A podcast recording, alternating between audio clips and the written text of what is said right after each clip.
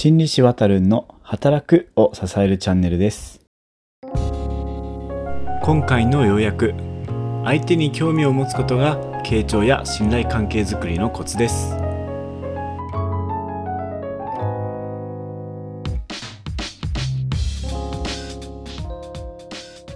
皆さん1週間お疲れ様でした。公認心理師臨床心理師のわたるんと申します。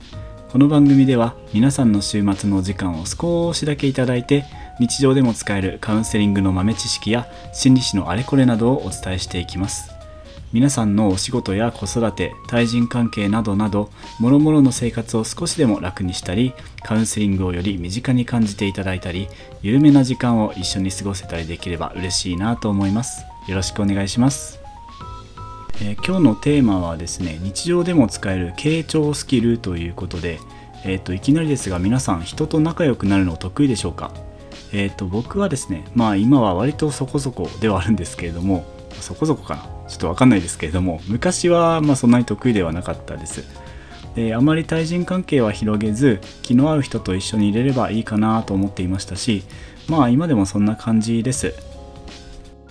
ちなみにですね心理師ってなんかプライベートでも人との関係づくりがうまいみたいなことをたまに言われることがあるんですが若干そんなでもないですね。むしろ苦手な人も結構いるんじゃないかなと思っています。ただですねあのカウンセリングでも普段の人間関係でも相手と仲良くするために大事なことがあるなと常々思っていてそれが今回紹介する傾聴っていうやつなんですね。カウンセリングの世界では基本中の基本ではあるんですけれども改めて僕なりに説明できればなと思います。皆さん傾聴という言葉聞いたことはありましたでしょうか？あの Google で調べたらですね熱心に聞くこととだけ書いてありました。やちょっとそれだけじゃよくわからないですよね。もしかしたら皆さんの中にはですねカウンセラーがこう深くうなずきながらうんうんって話を聞いているようなイメージも思い浮かべたかもしれないんですけれどもじゃあどんな風にその傾聴をするのかっていうところをですねもう少し掘り下げて僕の方からお伝えできればなと思います。心理師がカウンセリングで話を聞いている時って熱心に話を聞いている以外にもいろんなことを考えているんですね。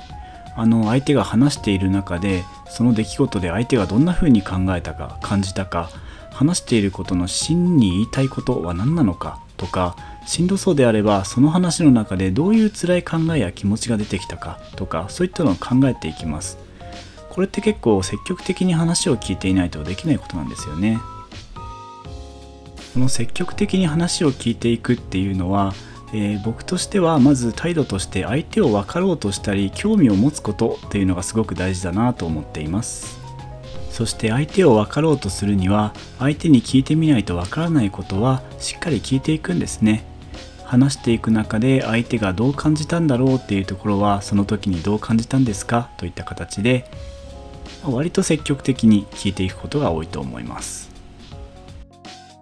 これを日常生活の話に落とし込んでいくとですねまあ日常生活の雑談ですから天気の話から入って休日どこ行ったとか相手がどんなの見たり聞いたりしたかとか普段どんな風に過ごしてるのかとかそんな風に雑談って展開していくと思うんですけれども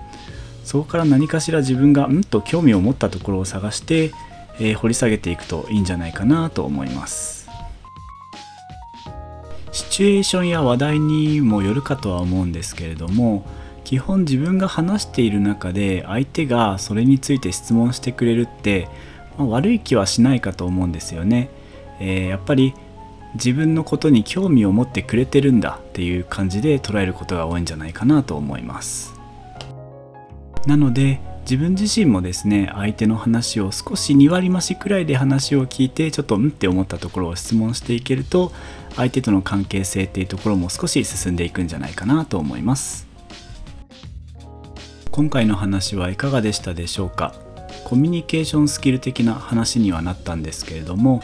そうですね上司との昼休みの会話で少し工夫を入れたいとかあとはもう少し他の人たちと周りの人たちと仲良くなりたいっていう人たちの参考になれれば嬉しいなと思います。